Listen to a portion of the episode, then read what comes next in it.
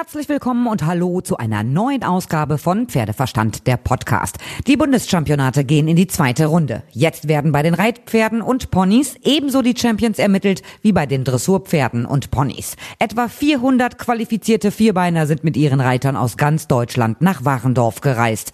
Nach wie vor ist das Gelände abgeriegelt, Zuschauer sind nicht zugelassen, alles wie beim ersten Teil vergangene Woche. Aber auch jetzt ist höchste Reitsportprominenz auf dem Gelände unterwegs, unter anderem die erfolgreichste Dressurreiterin der Welt, Isabel Wert. Ganz entspannt ist sie, in Jeans unterwegs, nicht in weißer Turnierreithose. Isabel Wert, Sie sind die erfolgreichste Dressurreiterin der Welt aller Zeiten. Können Sie diese ganzen Gigantismen überhaupt noch hören? Ich äh, denke nicht ständig darüber nach und ich äh, überlege auch nicht ständig, sondern äh, es hat sich was angesammelt im Laufe der Zeit. Also äh, es ist nice to have natürlich und da bin ich auch stolz drauf, aber äh, es muss jetzt nicht ständig äh, diskutiert werden. Was treibt Sie denn zum Bundeschampionat nach Warendorf? Naja, ein, mein Breiter hat äh, ein Pferd qualifiziert und äh, ist hier am Starte. Und äh, noch eine Reiterin, äh, die mal äh, meine Mitarbeiterin war, ebenfalls mit Pferden aus äh, vom Gestüt Neustadt-Dosse. Von der Warte her äh, bin ich ein bisschen äh, TT hier. Sie sind als Turniertrottel unterwegs, das ist aber auch selten. Ja, ist selten, aber es kommt mal vor. Muss man auch mal wieder machen. Sie hätten dieses Wochenende selber gar kein Turnier gehabt? Nein, das ist richtig. Äh, also theoretisch wäre Easing noch möglich gewesen, aber äh, das habe ich jetzt äh, nicht gemacht, weil hier eben auch das, das Bundeschampionat anstand und jetzt haben wir dann Balva als nächstes die deutsche Meisterschaft. Was ist denn das Besondere an den Bundeschampionaten, abgesehen davon, dass man natürlich alle Altersklassen sieht, die drei, vier, fünf und sechsjährigen? Na, für mich ist es einfach spannend, junge Pferde zu sehen und äh, zu vergleichen und zu sehen, wie steht man, wo sind sie. Das macht Spaß. Kann man denn schon erkennen bei den drei- und vierjährigen, in welche Richtung das geht, dass sie vielleicht sagen, ach, das wäre einer für mich?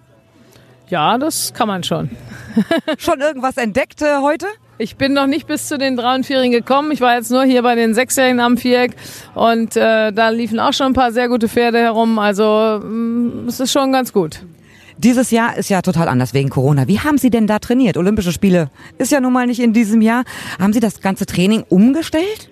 Na gut, wir haben äh, einige Turniere gemacht, da haben wir uns entsprechend darauf vorbereitet. Natürlich äh, äh, ist äh, das Ganze drumherum jetzt nicht mit dem ganz großen äh, Spektakel verbunden, aber trotzdem hat man dann auch gewissenhaft und gut seine Prüfung geritten und äh, und äh, auch ein bisschen unter Trainingsgesichtspunkten äh, das eine oder andere vielleicht auch mal äh, ausprobiert. Also ähm, wir haben die Zeit genutzt, äh, die jungen Pferde weiter äh, äh, vorzubereiten und äh, die Erfolgspferde das eine oder andere Mal äh, turniermäßig einzusetzen oder aber auch äh, natürlich einfach nur zu gymnastizieren und zu erhalten zu erhalten. Das klingt immer so einfach auf dem Niveau. Da reitet man ja nicht nur ein bisschen Schritt, Trab, Galopp, ein bisschen außenrum, Zirkel. Was ist erhalten, das Niveau auch erhalten, auf Grand Prix Niveau? Ja, es geht eigentlich nur darum, die Elastizität und äh, die, ähm, die, die, die körperliche Fitness zu erhalten, Kondition zu erhalten, äh, ein bisschen mal ein paar Lektionen abzufragen. Aber am Ende des Tages geht, kommt es gar nicht auf Lektionen an, sondern tatsächlich auf die körperliche Erhaltung. Und äh, wenn das ganze Pferd in einem gymnastischen Rahmen erhalten wird, dann erhält es erstens Gesundheit, zweitens die Laune und äh, drittens eben auch die körperliche Fitness. Letztes Wochenende waren ja hier die Bundeschampionate schon mit den ganzen Springreitern und Vielseitigkeitsreitern. Ich habe da auch mit ganz, ganz vielen gesprochen und alle waren sich eigentlich einig, es ist gut, dass die Championate trotzdem stattfinden, auch wenn es hier keine Zuschauer gibt und keine Aussteller. Würden Sie sich dem anschließen? Ja, natürlich. Es ist äh, für die jungen Pferde äh, eine super Sache und auch für die Reiter, die sich qualifiziert haben. Die Züchter, die ihre Pferde präsentieren, die sie auch vermarkten wollen. Also das Ganze ist ganz wichtig für unseren Reitsport, für äh, die ganze Reitsportgemeinde, die dahinter steht und, und außerdem ist da eine super Atmosphäre. Also ich kann es nur genießen. Also Sie genießen es wirklich, dass auch mal nicht so viel los ist. Ich persönlich genieße das. Also auch gerade bei den Geländeprüfungen konnte man mal in Ruhe gucken und auch bei den Dressurprüfungen, man steht nicht in der zehnten Reihe und muss sich immer zwischen den Köpfen durchschieben, um was zu sehen, sondern man hat ständig freien Blick. Ich finde das sehr wohltuend. Ja, und für die Pferde ist es auch sehr wohltuend. Die genießen es, dass sie nicht nur hier im Hexenkessel laufen müssen, sondern tatsächlich auch mal äh, ganz entspannt, äh, im Grunde genommen auch äh, alters, altersgerecht so ein bisschen rangeführt werden können. Also es ist äh, für alles gut. Wunderbar. Ich sage vielen herzlichen Dank. Dankeschön. Dankeschön.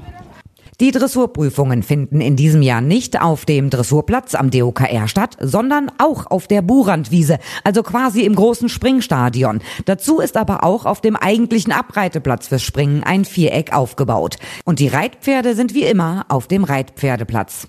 Also für die Dressurpferde ist in diesem Jahr auch einiges anders. Am ersten Tag stand die Finalqualifikation der sechsjährigen Dressurpferde an. Gut 50 Starter. Die Prüfung dauerte gut sieben Stunden. Als vorletzte Starterin ritt Eva Möller ein mit Valverde, dem Hengst der Helgstrand Dressage gehört.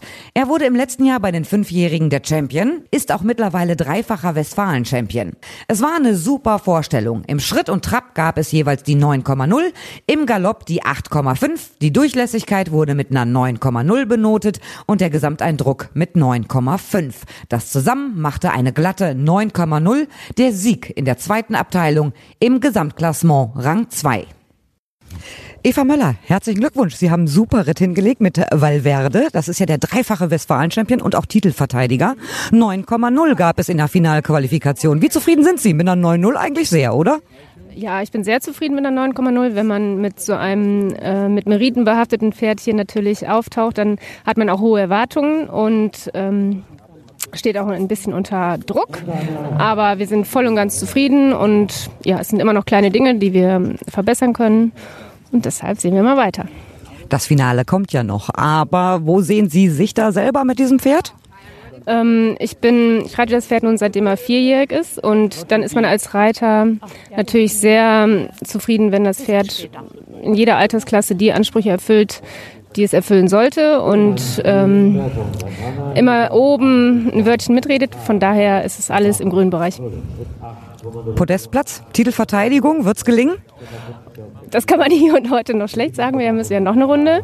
Und jetzt sind wir erstmal unter den besten drei und das ist eine gute Ausgangsposition. Und vielleicht gibt es ja noch ein bisschen Platz nach oben. Sie sind eine der renommiertesten und bekanntesten Ausbilderinnen von jungen Pferden in Deutschland oder sogar international. Ähm, was ist denn besonders wichtig bei drei, vier, fünf und sechsjährigen Pferden?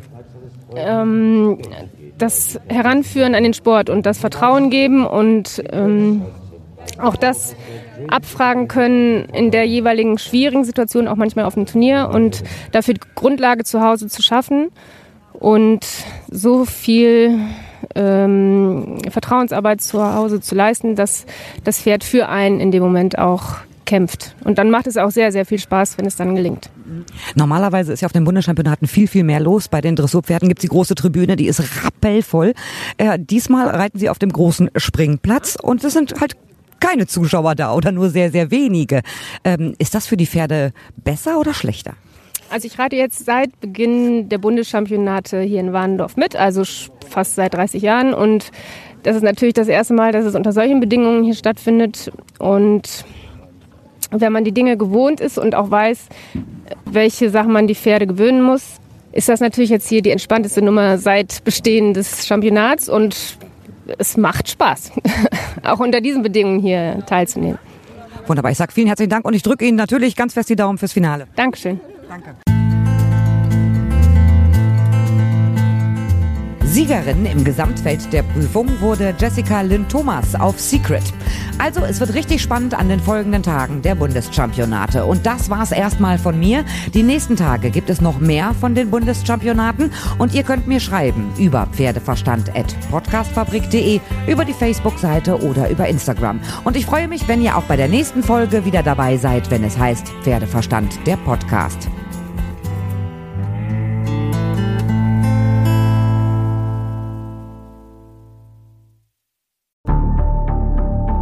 Wie lange kann ein Mörder sein dunkles Geheimnis bewahren? Wann bekommen die Angehörigen Gewissheit und die Opfer Gerechtigkeit? Jedes Jahr werden bei der Polizei rund 100.000 Menschen als vermisst gemeldet. Drei Prozent davon, also 3000 Menschen, bleiben länger als ein Jahr verschwunden. Einige werden nie wieder gesehen.